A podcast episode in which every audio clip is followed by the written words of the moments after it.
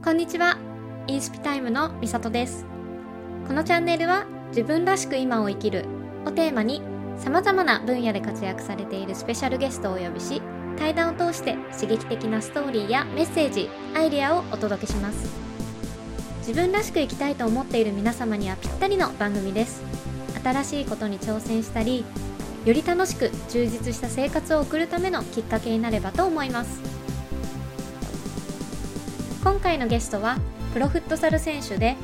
日本代表キャプテンを務める源明さんです。日本フットサル界のトップでプレーをする源選手。インタビューではスペインへの挑戦とそこに立ちはだかった自分ではどうすることもできない壁。そこから新しい目標を見出し日本のフットサル界の将来を見据えながら挑戦し続ける意味や思いをシェアしてくれました。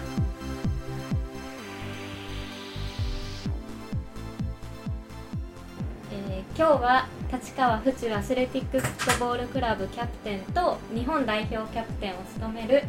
世界の源こと源明さんにお越しいただきました。よろしくお願いします。よろしくお願いします。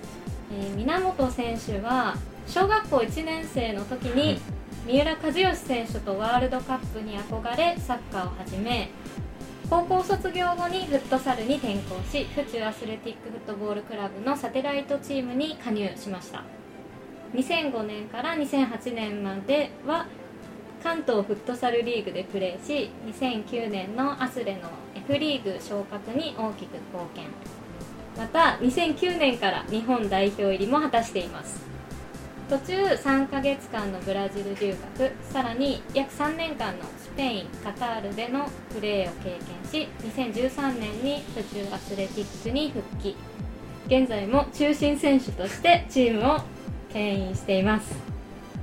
で、えー名実ともに日本のトッププレーヤーとして活躍している源選手なんですがサッカー時代からプロとか代表入りを目指してやっていたんでしょうか？そうですね、まあ、サッカー始めたきっかけが、まあ、三浦知良選手に憧れ、まあ、カズさんに憧れてっていうので始めたのがあって、まあ、カズ選手が、まあ、最初の時カズになりたいっていうのがすごいあったんで、えもうめちゃくちゃな小学生だったんですけど 絶対なれないカズになりたい。でまあ大きくなっていくとともにカズ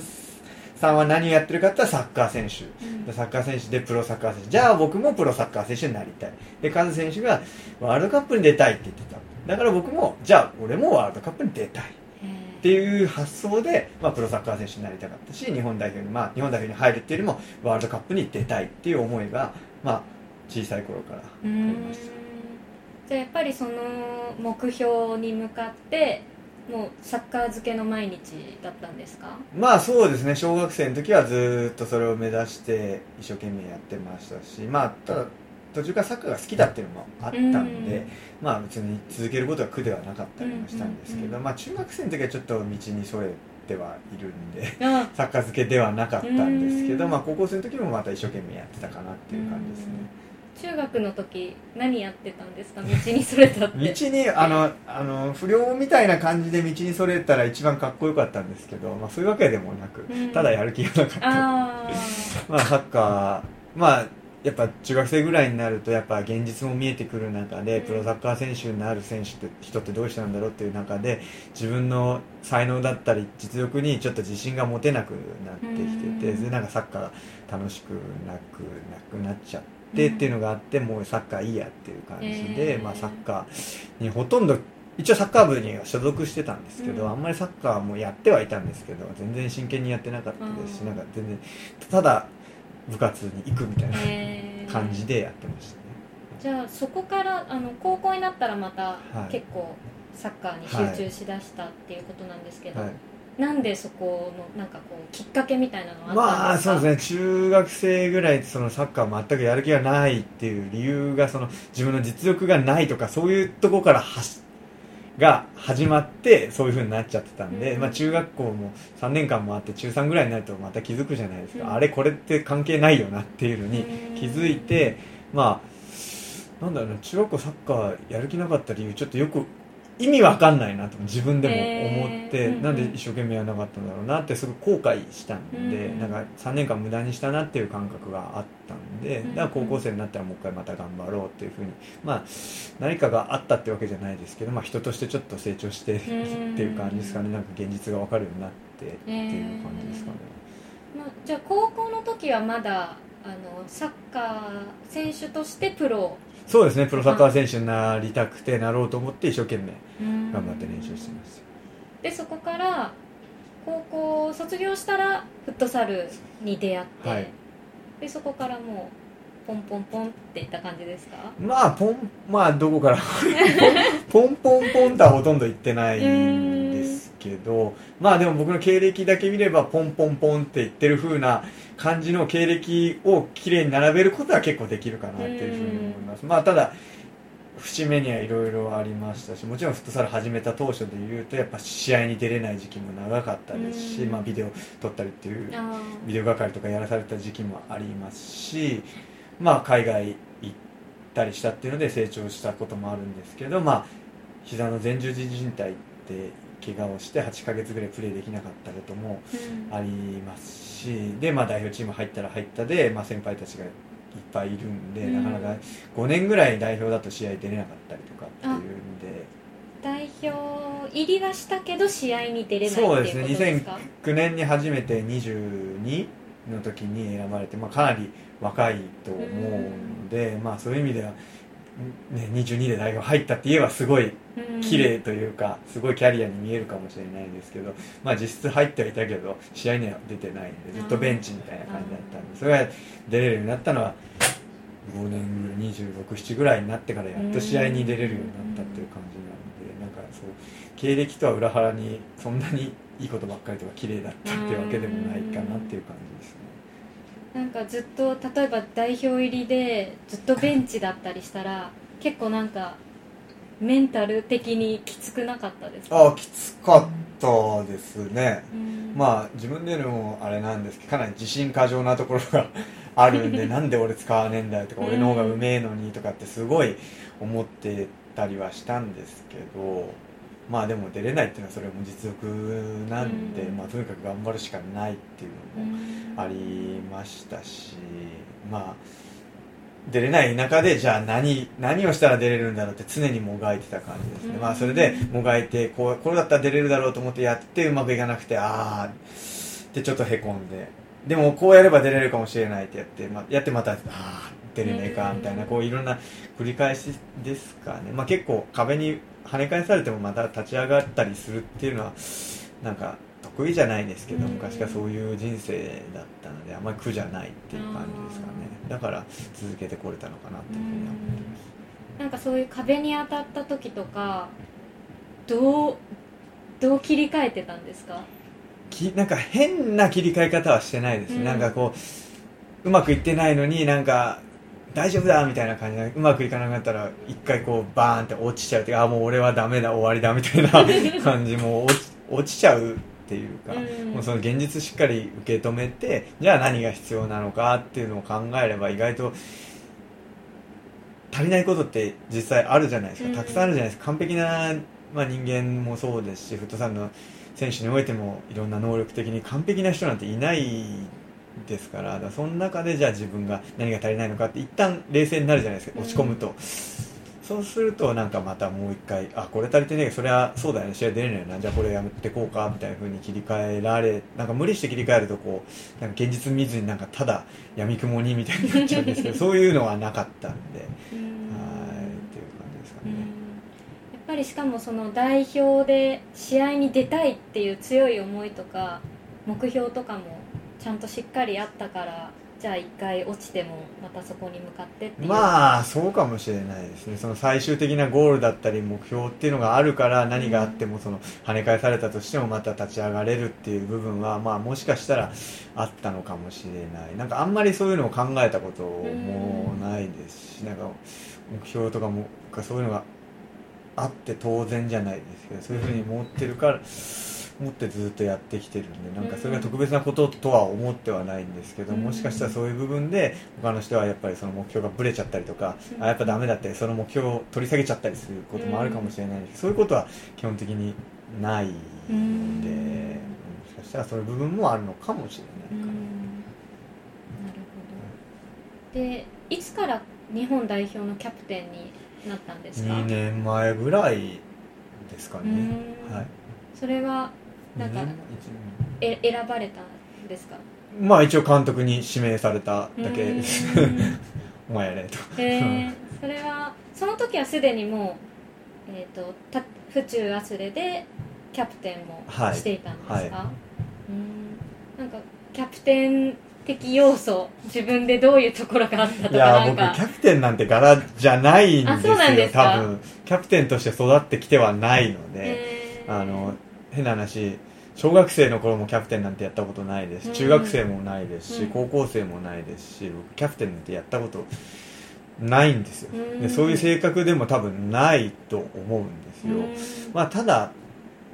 まあありがたいことにスペインに行ったりとかした時、まあ、日本でもそうなんですけどなんかいいキャプテンと一緒にいたことが多いのかなっていうふうのがあるんで、手本になるキャプテンが多かったんで、こういうふうになりこういう人になりたいなとこういうふうになりたいっていう思いがあったからなんかそれを真似してるじゃないですかそういういろんな人のいい部分を真似してたらなんかキャプテンっぽい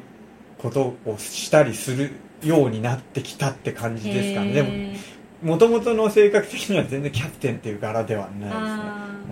じゃあもう本当キャプテンになりたいとかなくて。あ全くないですね、えー、はいちなみにそのキャプテンそのなりたいと思えるキャプテンがいました、はい、どういうところでそう思ったというか？まあやっぱりキャプテンやってる人ってもうなんだろうな。まあもちろんリーダーシップがあるとかっていうのもそうなんですけど、まあそのスペインに行った時にそのなんかみんなの手本になる選手っていうのがやっぱり何よりも一番大事なのかなっていうそれ行動言動もそうだし行動もそうだしそういう行動してる人がやっぱりキャプテンとしてみんなに尊敬されてそういう人がいるからみんながこう一つになるじゃないっていう、そういう感覚があったので、なんか何をするっていうわけじゃないんですけど、まあ、みんなが尊敬できるような人であるってことが大事なのかなっていうのは感じましたね。やっぱりあのププレーの試合とかそういうプレー中だけじゃなくて私生活でもやっぱ尊敬できるような人になろうっていうの意識はありますか？そうですね。まあ私生活っていうのはどこまで区切るのかもうわからないですけど、完全にオフでバチって切れてる時は尊敬できる人間かどうかっていうのはちょっとわからないですけど まあ1%でもフットサルが関わってるようなことに関しては、うん。行動っていうのは常に気をつけるようにはしてますね、えー、はい、例えばなんかどういうことに気をつけるんですか？どういうことに気をつけてるかな？なんだろうなんか誰に見られても恥ずかしくないことはしてようかなと思ってます、見られてる見られてないとかにはかかわらず、誰かがどこかで見てるかもしれないとは思わないですけど見られても恥ずかしくない行動っていうのはどんな時でもしてたいなっていうのは思いますね。やっぱそういうあの源さんの意識というかそういうのがあってやっぱり日本代表のキャプテンにも選ばれたし、はい、アスレのキャプテンにもじゃあ選ばれたまあそうまあそれは監督に聞いてみないと。まあそうですよね、まあ、分かんないんですけど まあそういうそれもまあ少なからずあるのかなとは思います、まあ自分で言ったらなんかおかしなことになるんで あれですけどかなとは思いますね、もうでもチームの中心人物でもあるじゃん中心選手でもあるじゃないですか。でチームも引っ張らなきゃいけないっていう、こう両方あって、はい、難しかったりとかしないですか？まあそういう意味ではあのそれが逆にキャプテンやってきてないからなのかもしれないですけどできないことはできないって思ってるんで全然あの自分のできる範囲でややるっていうことしか考えてないので全然その重荷になりそうなことは手を出さないというか やらないっていうのがもモットーではないんですけどなんかその変に出しゃばるつもりもないですしでもやらなきゃいけないと思ったことはやるし自分の範疇でできることであればとは思ってるのでだからそういう意味では無理してないから、まあ、続けられてるのかなっていうのもあります、うん。まあそういう意味で物足りないと思ってる人もいるかもしれないですけど。は いいるんですかね。い。やそれは僕には分からないですけどそういないと信じてますけど、でえっと源さんの好きな言葉はい。がはい。私はとても惹かれたんですけれどもあありがとうございます。えー人が想像できることは人が必ず実現できるはい。っていうはい言葉が好きはい。ということなんですけど、それはこうどういう意味が隠されているというか？まあしまあ言葉のまんまなんですけどまあ要は想像できるとかなんかこうなりたいなああなりたいなって思わない限りはそれが実現することは絶対にないのかな。それがあるからひ人はそこに向かって頑張ったりとか、うん。なこうすればいいああすればいいあ違ったらこうこうかなこうかなってこういうできるけどそもそもこうなりたいっていう想像がなかったら、うん。何もそもそも始まらないのかなっていうのは僕の感覚ではあるのでその言葉を見た時にああすごいいい言葉なっていうふうにうん。あこれ誰かの言葉なんですか？あそうですそうです。えっ、とねジュールなんとかって人です。へー。ああのジュールを開発した人ですか？多分違います。あ違います。知らないです。わかんないですけど昔鹿島建設の CM で使われてたんですよ。うん。鹿島建設ってあの建築建設会社の。で鹿島建設まあそれ建設会社なんで要は自分たちがこういう未来とか世界を作りたいって思ってるからそれ実現に向けて行動するっていうスタンスみたいなんですけど、だそのあれが好きだなっていうふうに、うん。まあ僕のあの大学のゼミのあの先生もその鹿島建設出身だったんで。それがきっかけでこの言葉に出会って。あのかもしれないですね。たまたま CM でもその鹿島のうんうんうんを気にして見るようにしてたからそう目に入ったのかもしれないんですけどうん。でもすごいいい言葉だなっていうふうには思ったんで、はい。やっぱりこの言葉の通りに源さん自体自身もこうじゃあ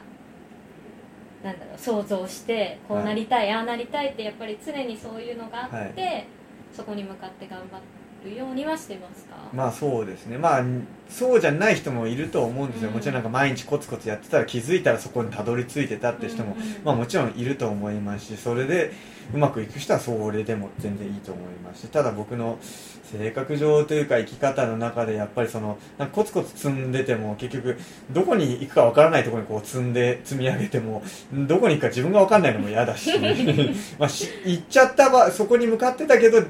うゴールに行ってまあ結果的にハッピーだっただったらまだいいんですけど、うん。何も考えずにこうそもそも何も考えなかったらこう毎日積み上げていくことも僕はできないのかなっていうそういう性格をしているのでだからそういう意味で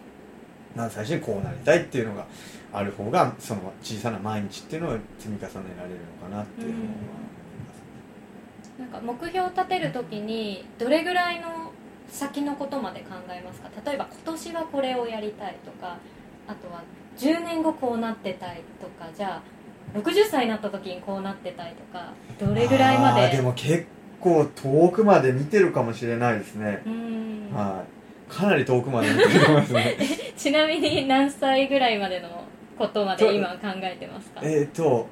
人生の目標さ死ぬまでに叶えたいことっていうのがあって、うん。それはやっぱあのフットサルをメジャースポーツにして、うん。あの代表チームはワールドカップで優勝させたいですしでフットサルを日本という国で F リーグをあのなんだろうなアリーナスポーツの中で一番人気のあるスポーツにしたいですしそれを各いろんな街だったりでそのフットサルが盛り上がっててお客さんがいっぱいいて、うん。プロ選手もたくさんいてっていうような世界にしたいっていうのがあって、うん。それを死ぬまでに叶えたいなっていうのが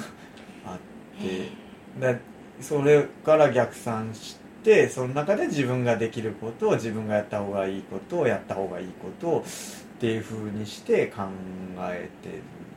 ますね。はい。い。いつぐらいからその、えっと、フットサルを死ぬまでにはい。メジャースポーツにしたいっていうふうに考え出しましたか、スペインから帰ってきたぐらいですかね。うん。267ぐらいですかね。それまではそんなことなんて全然考えてなかったですしうん。フットサル引退したらそれでやめるっていうふうには思ってたんですけどスペインから帰ってきて、まあ、スペインでそのプレーしながらスペインの国でフットサルっていうのあり方を見てやっぱすごいいいなっていうふうに思って、うん。なんかスペインの僕が行ったとこは小さな町でもちろん日本人も誰もいないですしそもそも人もすごい少ないですしすごい田舎町だったんですけど、うん。やっぱそのフットサルチームがプロフットサルチームがあってそこの町全体でそのチームを応援してるっていうのがあって、まあ、試合があればお客さんがそこに週末集まりますしで試合が終わったら次の日の新聞で一面に出てて、ああだったこうだったってみんながいろんなバーとかカフェで喋っててで僕がその辺とか歩いてると「お前昨日よかったね」とか「お前クソだったね」とかっていうそういうなんで街の中でこうスポーツがあってそれに対してみんながこう熱くなってというか一つのことで盛り上がってるっていうのがすごいいいなっていうふうには思ったんで、うん。ああこういう世界にしたいな。それは別にまあフットサルであろうがフットサルでなかろうが何でもいいと僕は思ったんですけど、まあ、自分がたまたまこうやって長いことフットサルやってきててこれだけ愛してきてやってきたスポーツだからやっぱそういうのこのスポーツで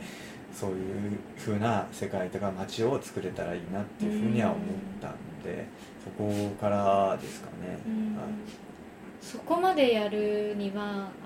じゃあすべ町の人みんなでフットサルの試合見に行ってとか、日本はやっぱまだうん。程遠いとは思うんですけど、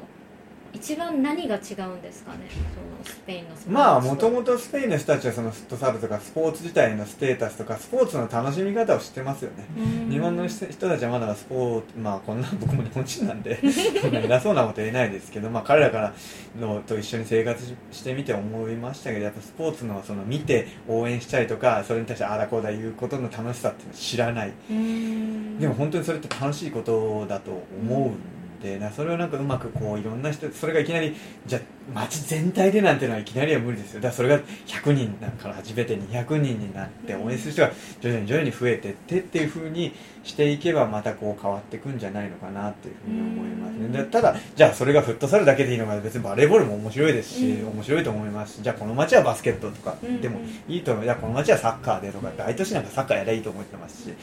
でプロ野球とかがあってもいいと思いますしなんかそう住み分けじゃないですけどでも別にこれはスポーツ以外のことでもレジャーとかでも何でもいいと思うんですよ。やっぱ日本の その仕事以外の余暇の過ごし方っていうのは非常に下手。うん。下手だと思います。でもそれがこれからはやっぱ仕事ばっかりっていう時代じゃなくなってくると思うので仕事以外の時間どう過ごすかっていう時代になってくると思う。その中でスポーツ観戦っていうのは絶対面白いことの一つに入ってくると思うんですよ。それが好き嫌いあると思うんでうん。嫌いな人は別に別に無理してする必要もないと思います。違う余暇の楽しみを、ね、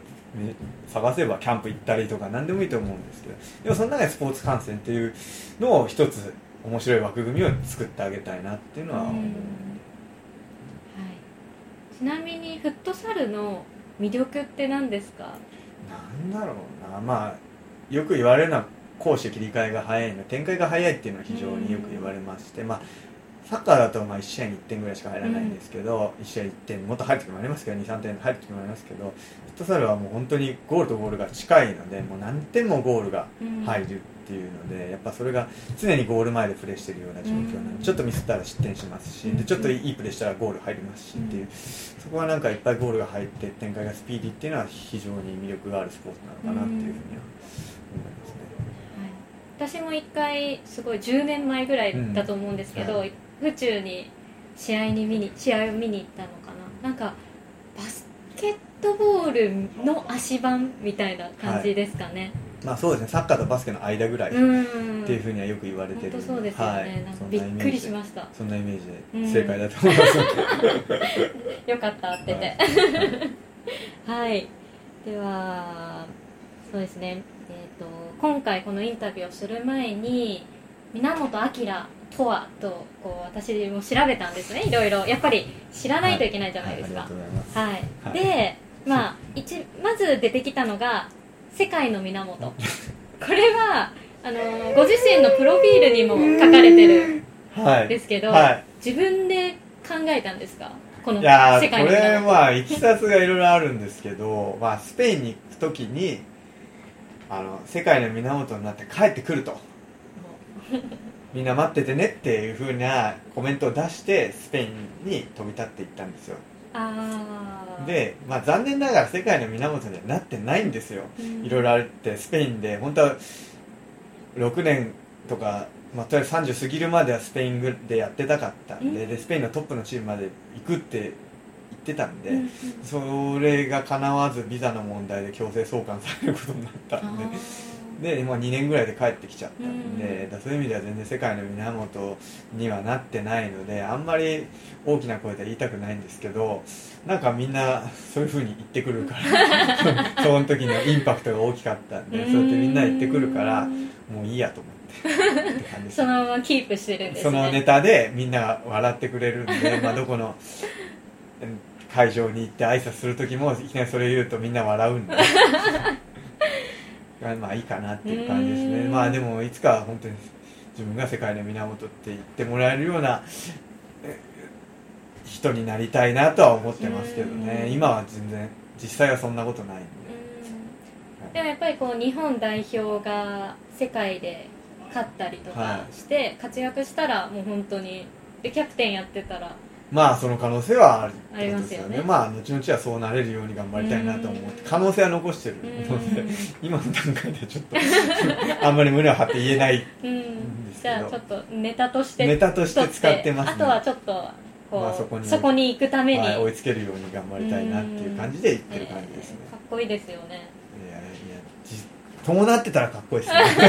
伴ったらかっこいいんですけど、はい。うん。えちなみにそのスペインに行ってもう30ぐらいまでやろうと思って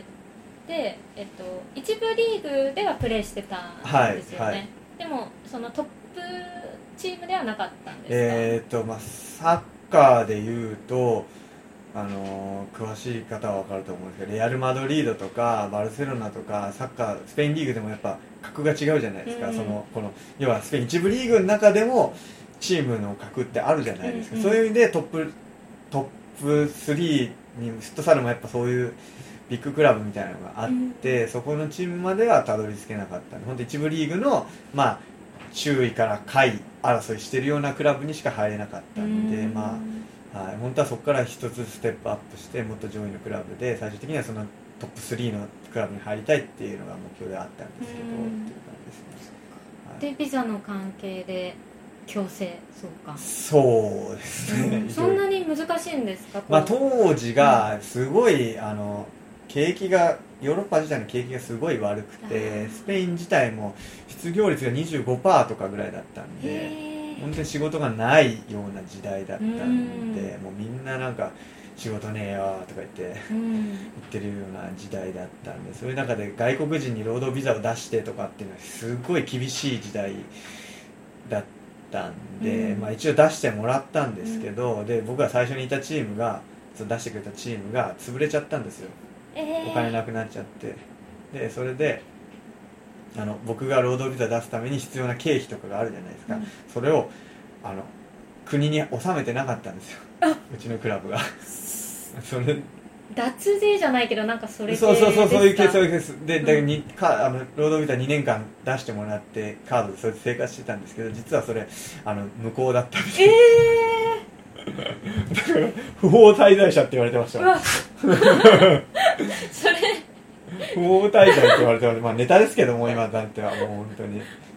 でぶでそれで2年間経ってあのそのビザを更新しようとして次のチームに移籍も決まってたんでそのチーム新しいチームで移籍しあのビザを更新しようとした時にお前更新できないぞと。うちのクラブがとかじゃなくてもうスペイン中お前無理だっつって。もうお前ブラックリストに載ってるからって。そうなんですか。もう更新できないよってお前はもうスペインでプレーできないって言われちゃったんでもうあの、あのどうすることもできず帰ってきたって感じことがあったんですね、はい。なんで、はい。結構ショックでしたその時は。あー死ぬほどショックうでした、ですよね、はい。え今今はもう戻れるんですか？いやわかんないね、入国すら？あ入国は多分多分っていうか入国は大丈夫です。あの観観光とかだったら全然大丈夫なんですけど労働ビザ出してちゃんとプレーするってなるとわかんないですね。まあ5年経ってるからまあ事故事故って僕は思ってるからなんかどうかなとか思ったりするんですけど。わえーかんない。だからまただいやお前無理って言われるかもしれないですけうん。どそれはもう試してないんでわかんないですけど。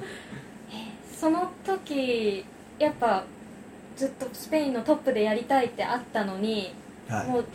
自分がどうしようもできないはい。こ壁にぶつかったわけじゃないですか、それのそういう時は切り替えは？いやめちゃくちゃショックでした。もう切り替えたというかもうフットサルやめようかなと思ったぐらいだったんですごいあのいきなり夢とか目標がなくなっちゃった感じだったんで、あーもうこれしかも 自分の実力がないって言われたらまだあの、うんうんうん。あの練習してきますって言ってあの尻尾巻いて帰れたんですけどなんかもうええみたいな。うん。どうすればいいのみたいな感じだったんで、まあ、まあ逆にその時にその新しい夢っていうのがフットサルをメジャースポーツにしたいとかそういうスペインで見たような街にしたいっていうのはその時に思ったからフットサルも続けることにしたって感じうですね、ん。でこれからこれからどうしようって思ったんで、うん。あの 俺は何のためにこのフットサルをするんだみたいな、っうん。て思った時にいやないなフットサルする理由がみたいな、うんうんっていうふうに、まあ、フットサ好きでしたけどなんかやる意味あるのかなとかっていうのをいろいろ考えてる中でいろいろ考えてたらやっぱそういうスペインの時の生活ってすごい良かったなっていう、うん。そういう意味では。って思ってそこからですねその人生最後の目標を見つけたっていう感じですね。はいそれがなかったらそういうふうな夢とか目標とかにはなってなかったかもしれないですね、選手やって引退して終わりじゃ次違うことっていうふうなあの未来を描いてたかもしれないし多分そうだったと思うんですけど、うん。逆にスペインでそういう挫折の仕方というか終わり方をしたからこそそういう夢を見るようになったのかなっていうふうには思いますね。ちなみにその時に例えば他の国他のヨーロッパの国でじゃあもう一回やり直そうっていう選択肢は考えなかったんですか？考えました。それも可能性あるかなというふうには思ったんですけどやっぱりなかなかそのコネクションとかの問題でなかなか簡単に行けるような時代じゃなかったのでうん。まあじゃあ他に行ける国どっかあるのかってなった時にじゃあ何も誰も知らないとこ行ったとしても もうどうにもなんないっていうあのスペインでもどうにもなんないことに嫌気がさしてたんでうん。あの自分で何とかできることだったらいいんですけどうん。その手続きとかビザとかってなったらもうよくわかんない。自分の範疇じゃないとこでも全てがうん。決まっちゃうっていうのはすごい怖かったんで、うんうん他の国もじゃあ行ける可能性もあってじゃあはい行きました。はいチーム決まりました。で試合出れるかもしれない。OK ってなった後にじゃあ結局あの手続き的になんか あのあ無理でしたみたいなの、うん。でしかもその何何ヶ月も待たされて、うん。あ無理でしたみたいになったらこんなになるのが怖かったんで、もうこれ以上こんななんかわけわかんないことに巻き込まれたくはないなと思ったんで、だったら自分の国でちゃんとこうそういう世界を作りたいっていうのがやっぱ思った、強く思えた一つかもしれないですね、うん。はい。そうだったんですね、でそこから府中に戻ったんですか、はい。うん。でその府中に戻ったのが2013年？はい。なので、はい。あそっかその時はもうすでにあの F リーグにもちゃんとはい府中が加盟してて、でそこから今も引き続きはい。府中で、はい。府中今立川府中になったんですね、はい。では次に、えー源明と検索するとよく出てきた言葉がはい。ありました、はい。何でしょいやわかんないですけど。う これ言っていいのかな？あのビッグマウスって。あはいはいはいはい。あ、はい。それはあ、はいまあもちろんご存知ですよね。あまあそれはだいぶメディアに作られたあれですけど はい大丈夫です。大丈夫というかまいや、はい。おも本当にもう調べてて、もう面白すぎて、はい。あのいろんなエピソードとか そのビッグマウスあエピソードってどんなエピソードが出てるんですか？えやっぱりあのまず出てきたのが、はえっと森岡選手を超えるって、はいはいあの公言したっていうのが、やっぱそれが一番書かれてました。あ一番多い。あうんなるほど。それいつ2000何年ぐらいの時だったんですか？いやーあれ2000何年だ？15年ぐらいかな。2015年ぐらいですね。うん。三だから3年前ぐらいですかね。はい。ちなみにあ、まあ、ちょっと多分これ聞いてる方あまりフットサル選手とかも知らない方がいるかもしれないですけど、森岡薫選手はい。は、えー、とふ日本のフットサル界ではもうスーパースター選手的存在まあっていう認識でいいんですか？そう大丈夫ですね。まあ一般層の人にも唯一フットサル選手知ってる人っつったら森岡薫ぐらいっていうのを彼知らなかったら他の選手誰も知らないと思うんでっていうレベルだと思うんで、うん。はい。でそんな選手を超えてやるって言ったんですか？まあそうですね。言いましたね。うん。は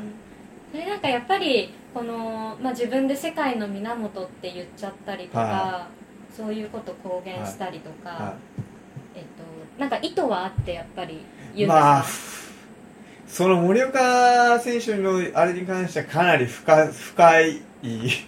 あれがあるんで、うんなんなんか説明しだしたら長くなっちゃうかなわかんないですけど。簡単にまとめてなんか説簡明できますか？単にまとめると、まあ、要はその彼が名古屋今は町田に所属してるんですけど、名古屋オーシャンズっていうチームにいて、まあ、そのチームが F リーグ始まってからずーっと9その当時僕が行った時に9連覇してたんですよね、うん。リーグ始まってからずっと彼がいるチームが優勝してて彼がずっと得点王とかもうまあ最後の4年連続ぐらいえ得点を取っててうん。MVP も取っててっていう状況でなんかそれがやっぱ F リーグが盛り上がらないうちの一つなのかなっていつも盛岡が勝ついつも名古屋が勝つってだからみんな思ってたと思うんでやっぱこれぶち壊しに行くやついないとうん。ダメだなっていうのを非常に感じててこれがなんか良くない原因なのかなっていうのを感じてたのでやっぱそれをなんとかしたいなっていうのを思ってたんでまあそれをでしかもまあ森岡が得点王になって名古屋優勝するっていうのが当たり前みたいな雰囲気だった。誰もなんか森岡噛みつくやつがいなかったからうん。いや俺ぐらいしか無理かなと思って これ俺が言わなきゃダメかなと思って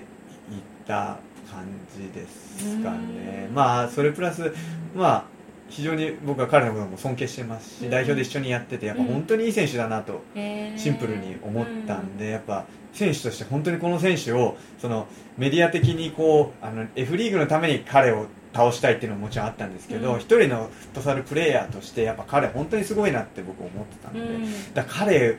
抜かしたいなってしもう本当少年心のような気持ちでやっぱ彼本当にいい選手だからうん。彼抜かしたいなってうん本当に思ってたんでっていうのが相まって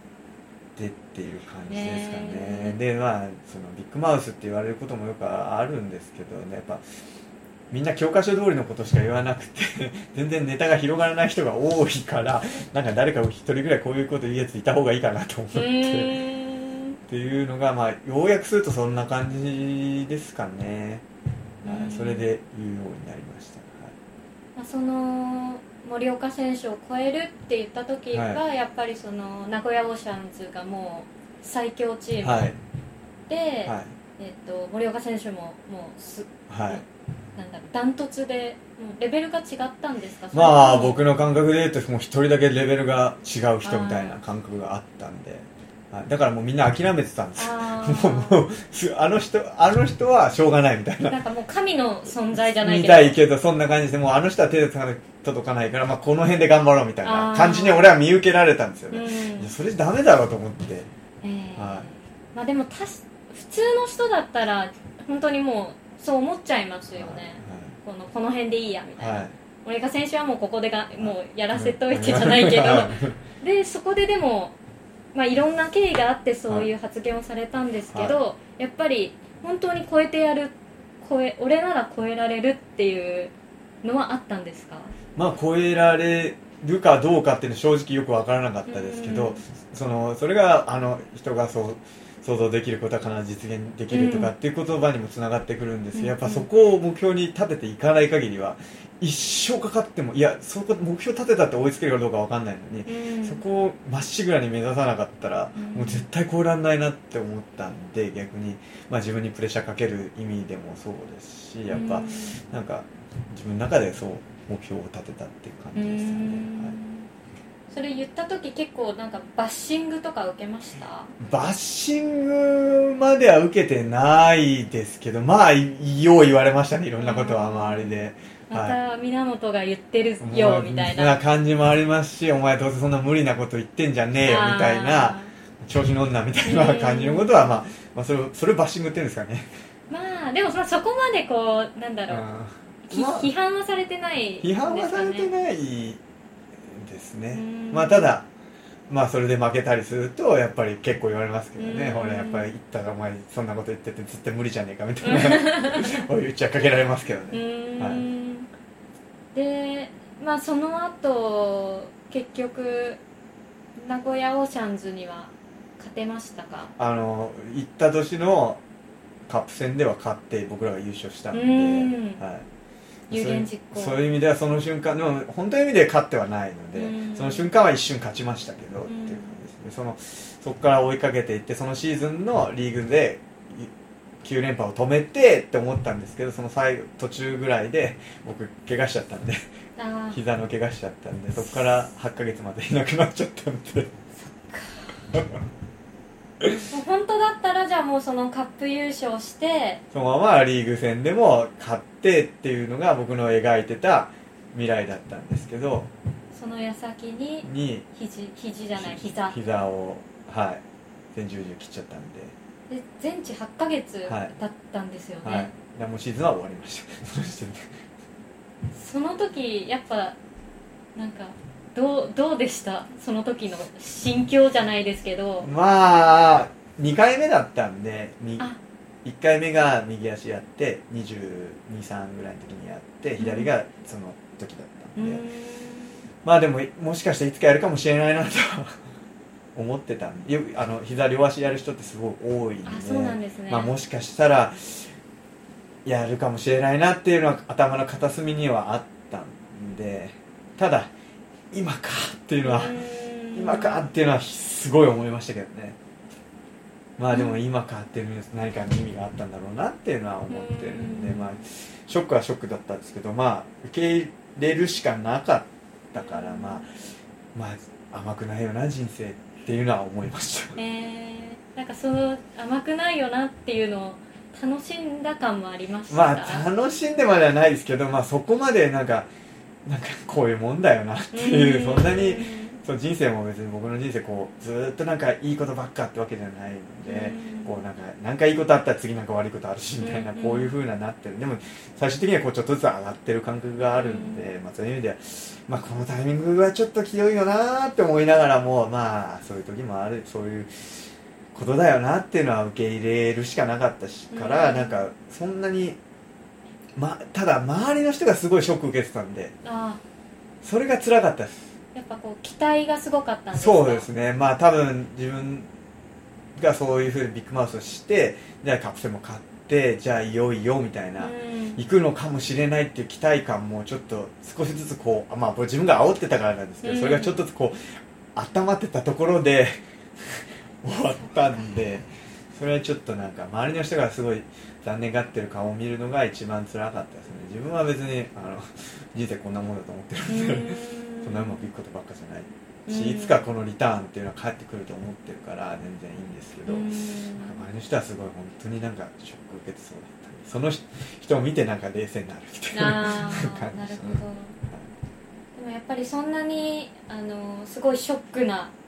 怪我があって、はい。はいでもそこでも客観的に人生を見るというか、はい。そういうのができるって、はい。なんか。うん。まあそれで全てが終わりだったら多分もう、うん。なんだろうな諦めちゃうというかやめちゃうけど別にそれで全てを失うわけではうん。ないのでもちろんその一番いいタイミングとかでいいことができないっていう失ったものも正直かなり大きいですけど、うん。でも全部失ったわけじゃないから、うん。その中でまた違う得られるものもたくさんありましたし、うん。そういう意味ではなんかこういう人生まあなんかいつも人生ってこういうもんだよなって思ってるのかな。うん。だからなんかまた次に進める気もしてますね、うん。この怪我で得られたものって何ですか？一番大きいものまだは得られてないですねあ何も。ね、はい、失ったものの方がまだ全然大きいかなっていうふうには思ってるんですけどまだ失ったものが大きいからこそなんか取り返そうみたいなうんうん。気もありますし、うん。そうですね、まあ、怪我して、まあ、スポーツ選手だとこれなんか体を見つめ直したとかなんかいろんなプロポジティブなことがありましたとかって言ってこうあの自分をポジティブ武装するんですけど 実際そんなことないですし僕は思ってるんでやっぱ良くないことの方が多いですし大事な自分のキャリアの一番いい時を失いましたしでそこで得られるはずだったものも失いましたし、だからこれを取り返さなきゃいけないっていう思いを得られたっていうのが一番いいことなのかもしれないですね。やっぱその中学時代の時もそうかもしれないですけど、なんか失っちゃってダメだったっていう思いがあるからこそこう取り返したいとか、もっとそれこうなってるうまくいってればこうだったはずのものよりもっと上に行きたいっていうのがあるからなんかまた頑張れてるのかなっていうふうに思う、ずっとうまくいってたら何かあった時にもういいかって やめちゃうけど、まあ、そういうのがあるからなんか頑張れてるって動機をもらえたっていうのが一番いいことだったのかなっていうふうに思いますね。はい、でそこから、えっと名古屋オーシャンズの連勝は途切れたんですか？どうなったんですか、えー、と森岡がいた年までは優勝したんですけど結局森岡がその僕が勝とうと思ってたシーズン終わった時にあの名古屋オーシャンズ戦力外戦力外になってしまって、あの町田に移籍しちゃったんですよね、その私もあの森岡選手とはどういう選手だろうと思って調べてたら、はい。やっぱそれが出てきて、はい。そうですね。それで全然パフォーマンスも良かったんですけど、うん。まあいろいろもう問題が起きたとかっていうわけじゃないですけど、うん。まあちょっといろいろチームの若返り名古屋オーシャンズの若返りとかっていうのであって、それで戦力が強くなっちゃったんで町田に移籍したらその次の年名古屋オーシャンズは優勝を逃してしまってっていう感じですそうなんですね、はい。やっぱりそれだけその森岡選手の存在感というかまあは大きかったかったんはいですかね、うん。で府中はまだ府中立川府中はまだこのリーグ優勝ははい。果たしてなくて、一番上まで行ったのが準優勝ですか？そうですね。うん。はい。じゃあやっぱりこれから源選手がここでやっていくにあたってもう優勝はマスト、まあ優勝したい。まあでも現役の間に優勝したいなっていうレベルですね、えー。そんな簡単にできるようなもんでもないやっぱまだまだ先は遠いんですかまあ差はかなりあると思うんで。そうなんですね。はい。まあ、もちろん優勝しますって優勝したいとかっていうのは簡単だとうん。思うんですけど僕あのあの高校野球とかでもあのみんな甲子園目指してるじゃないですか甲子園出ますって言うじゃないですか。いや出れないっしょって。きつい。って思思ってるん出たんですよ。ああのできないこと言うのっていや俺ビッグマウスって言われてるからちょっとみんなにそう思われてるのかもしれないですけど逆に。なんかできないこと言うのってなんかあれなのかなって。まあこれうちの高校のあれ聞いてたらちょっとあれなんですけど うちの高校の野球部とかでも、うん。やっぱい毎年1回戦負けなんですよ。で僕から傍から見てたら甲子園目指すような練習なんてしてないんですよ。うん。けど言うのは目指せ甲子園とか言うんですよ。大丈夫かってずっと思ったらおかしくないみたいな。現実見えてるみたいな、っうんうん。ていうのが僕すごい嫌なんですよ。なるほどだから優勝できないのにうん。なんか優勝できますみたいな、うん。優勝するみたいな言うのもおかしいなって思ってて。だからまず優勝できる準備をしっかり整えたいなってういうのんがあって、まあ、僕らはもう大人なんでうん。いきなりできないものができるっていうのをつもりもないんうん。でただ数年後に向けてその優勝を目指します優勝できるって自信を持って言える状ような言えるような状況を作りたいっうんていうのがあってまあでも今年に関してでもやっぱりリーグ優勝いきなり無理なんですけどプレーオフに行ってそこからの優勝っていうのは全然可能性がある世界だと思ってますしそこは全然目指していますし全然実現可能な世界だと思うんで頑張らなきゃいけないと思うんですけど、まあ、そのリーグ1年間年間通して一番勝ち点を取るっていうのはまだまだ全然難しいことだと思うんで、うん。まあ、ただこれが僕が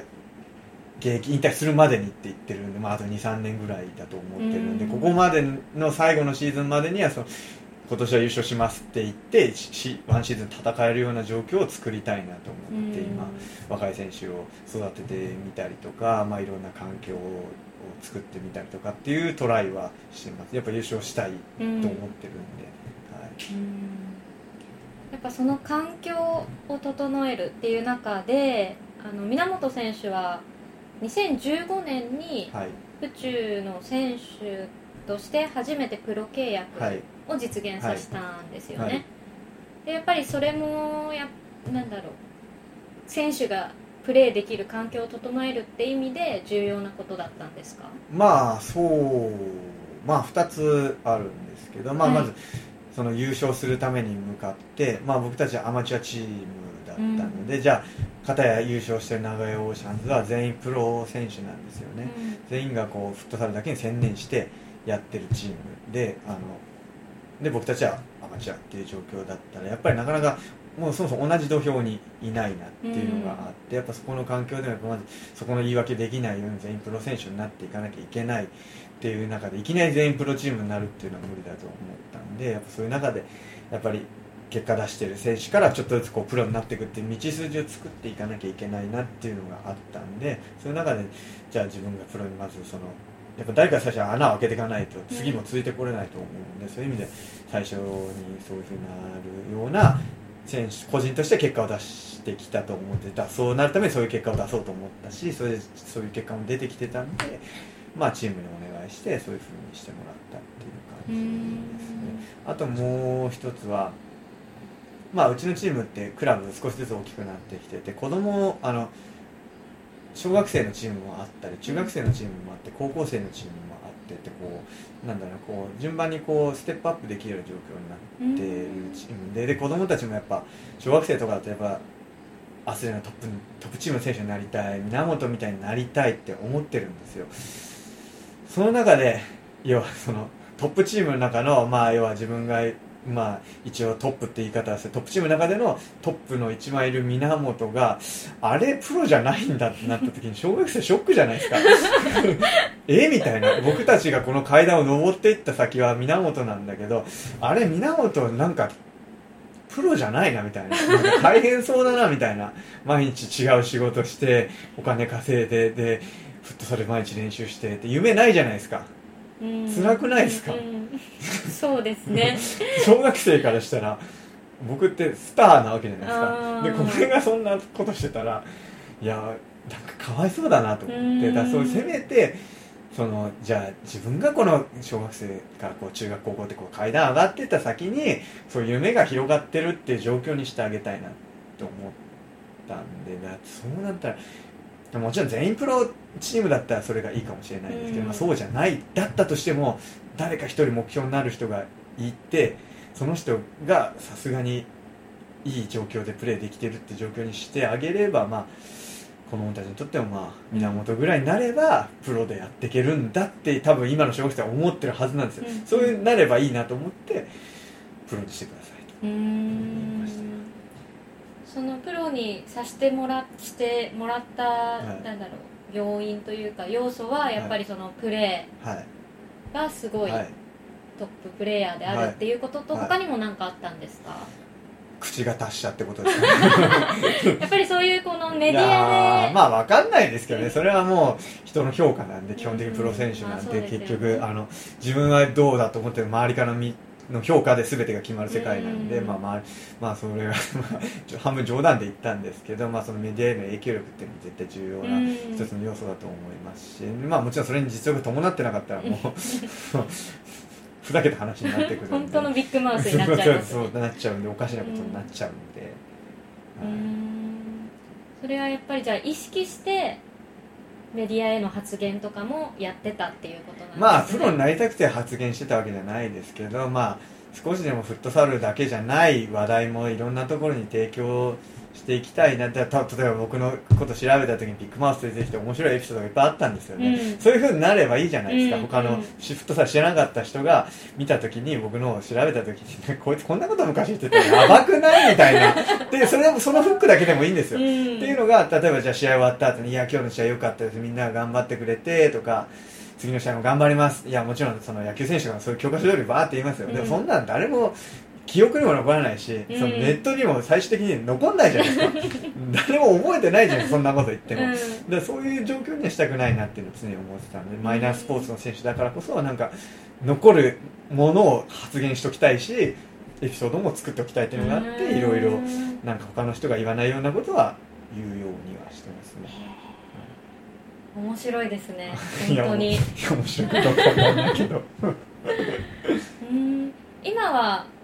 結局源さんだけがプロなんですか？あと外国人がいるんであまあでも外国人もまあ少しまあ働いたりもしてるんで、うん。はい、あれなんですけど。やっぱりまだまだ厳しいんですね。そうやって全全選手がまあまだまだ道のりは厳しいと思いますけど、うんまあ、これは選手だけがどうにかなる問題ではないので、チーム全体としてクラブとしてやっていかなきゃいけないことなんですけど、まあ、そうなるようなそれなんかな名古屋オーシャンズはもう全員プロなんですよね、はい。な何が違うんですか、えー、と親会社があってっていう感じですね。それが資金をドンって投げてくれてるからっていう感じですね、いやー頑張ってほしいですね。はい、はい、頑張ります、はい。はい。ではそろそろ時間なんですけれどもじゃあ,、まあさっきもう出たんですけど今後の夢目標はやっぱり、はいまあ、死ぬまでにはい。フットサルはい。をこう日本で広げたりとか、はい。そういうところですか、はまあ人気スポーツにしたいですね。人気スポーツにして、はい、はい。うん。でそのためにやっぱ引退するまでにリーグ優勝。でまあそうですね。その選手としてのやる残りの夢とか目標っていうのはチームでいうとリーグ優勝したいっていうのはうん。ややめるまでにしたいっうんていうのはありますね、日本代表は世界ではどれぐらいの位置に立ち位置に16位ぐらいですかね。FIFA ランキング、はい。じゃあもうサッカーより全然上ですよね。そうですね。サッカーよりは先にワールドカップも優勝したいなとは思ってます、ん。優勝したいなっていうか優勝します。させれるようになんとかしたいなと。おそれも目標の中のその最終ゴールの途中の通過点で。あ。それもやっぱりワールドカップ優勝っていうのもうんあるので。じゃあやっぱ選手としてではなく引退後に日本代表監督。そうですね、まあ、監督っていう立場なのかもしれないですし、まあ、本当の一番理想は監督の時に優勝したいっていうのがありますけど、まあ、そればっかりは分からないのでもっと先になるかもしれないですし、うん。まあ、僕のももっと前にしてくれるかもしれないですし、分かんないですけど、まあ、そういうのももちろん言われてますし、うん。だそこにたどり着くために次の2020年のワールドカップがあるんでそこで自分が多分現役の間に出れる最後のワールドカップになると思うんで、そこで、まあ、選手としてやっぱりベスト4っていうのは一番目標にはあるんでそこぐらいまでは行きたいなっていうのがあるんでそういうそのワールドカップ優勝への道筋を作る世界でこういう世界で戦えるっていう日本代表フットサルの日本代表って世界で戦えるんだっていうところまでは持っていきたいですうね、ん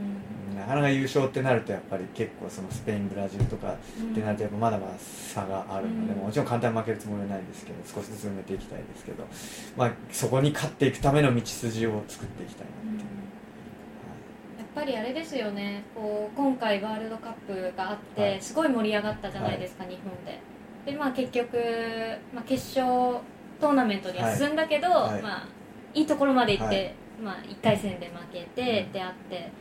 でサッカーでこんなに盛り上がるんだからフットサルでももうなんかすぐに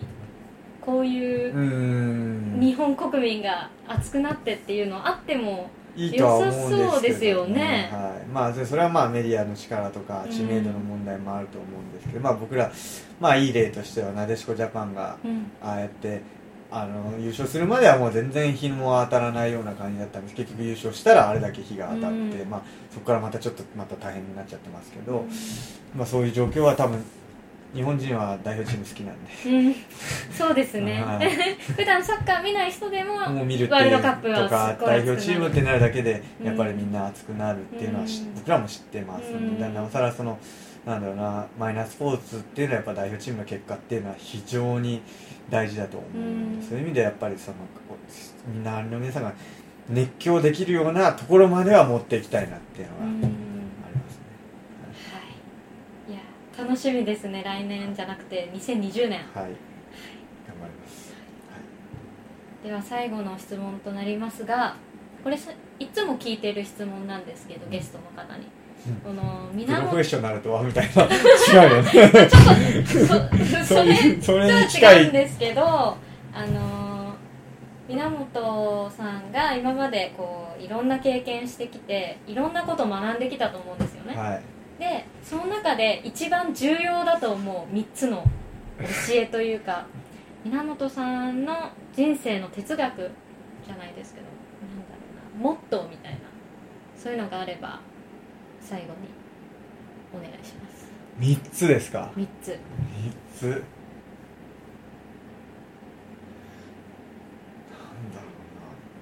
な。3つか。夢を持つ。うん。現実を受け入れる。諦めない。うん。この3点セットかな。はい。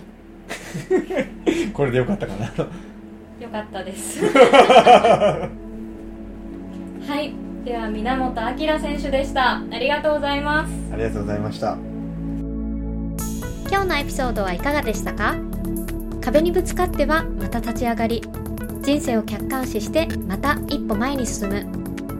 人が想像できることは人が必ず実現できる。まさにその言葉を体現している源選手。このインタビューを聞いて参考になったことが一つでもあればそれをぜひ実行してみてください。ポッドキャストの詳細に源選手の SNS のリンクを貼っていますのでチェックしてください。今後も e スピタイムでは自分らしく生きる素晴らしいゲストをお呼びしいろいろな考えや思いストーリーをシェアしていきますのでぜひ番組を登録してくださいね。また Instagram、Twitter、Facebook の投稿も行っているのでフォローお願いします。